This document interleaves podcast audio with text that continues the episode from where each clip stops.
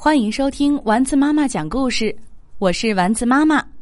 今天我们来讲《饥饿山的猫》，作者杨志成，阿甲翻译。故事由蜗牛绘本花园推荐。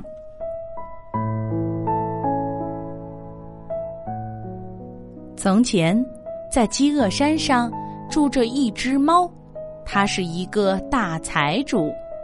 他拥有世上你能想象的所有东西，可是他从来也不满足。最强壮的工匠为他建造了最高的宝塔，他就高高的住在上面，高过所有人。最好的裁缝用绢丝和金线为他缝制名贵的衣裳，猎人们为他献上珍奇野味。手艺高超的厨师为他烹制美味佳肴，而米饭是财主自家田地种出的稻米做的。要是仆人问一声主人有没有吃完饭，财主猫就会大声斥责他们：“你们眼睛瞎了吗？没看到这碗饭已经吃了一半了？快拿走！”饥饿山产的稻米香喷喷的，远近闻名。饥饿山的仆人们在稻田里精心耕种，但更多的仆人在忙着把煮好的米饭倒进山间湍急的河水里。财主猫站在他的高塔上，大喊大叫：“快倒啊！地里还有好多稻米呢！”日子就这样一天天过去。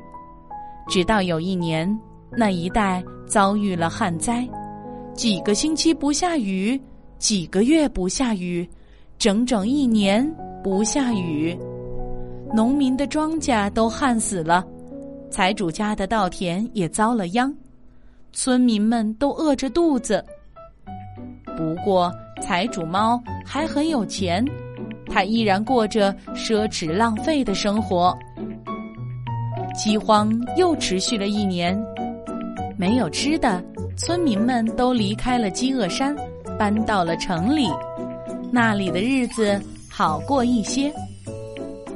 如今，财主猫再有钱也没用了，没有人留下来为他建造高塔，或是缝制优雅的衣裳，没有人为他煮饭，也没有人为他烹饪肉食野味。但他仍然拒绝离开。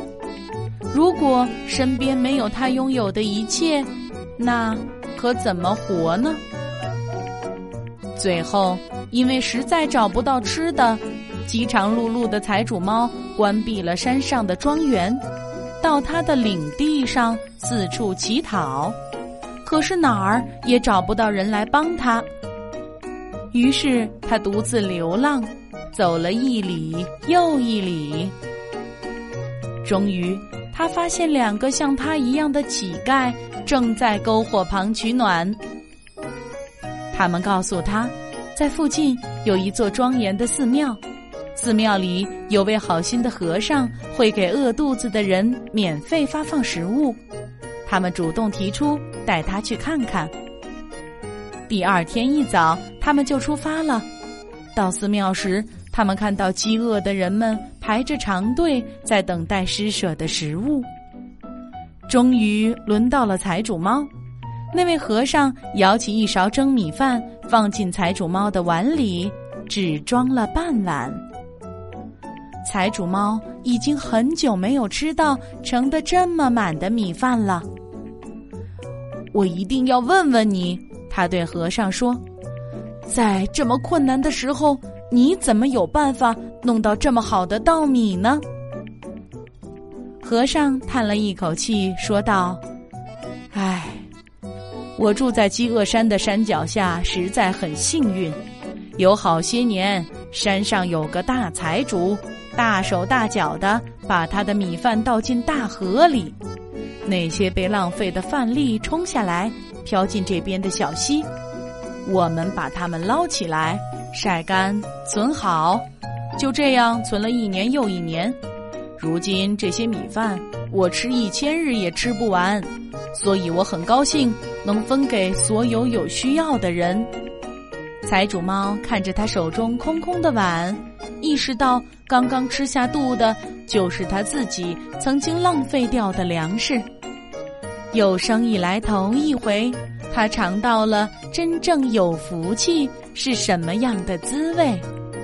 直到今天，如果你走进饥饿山山脚下的那座寺庙，还会发现那里有一个做成猫形状的罐子。从罐子里可以掏出一张签条，上面写着“唯吾知足”，也就是知足常乐的意思。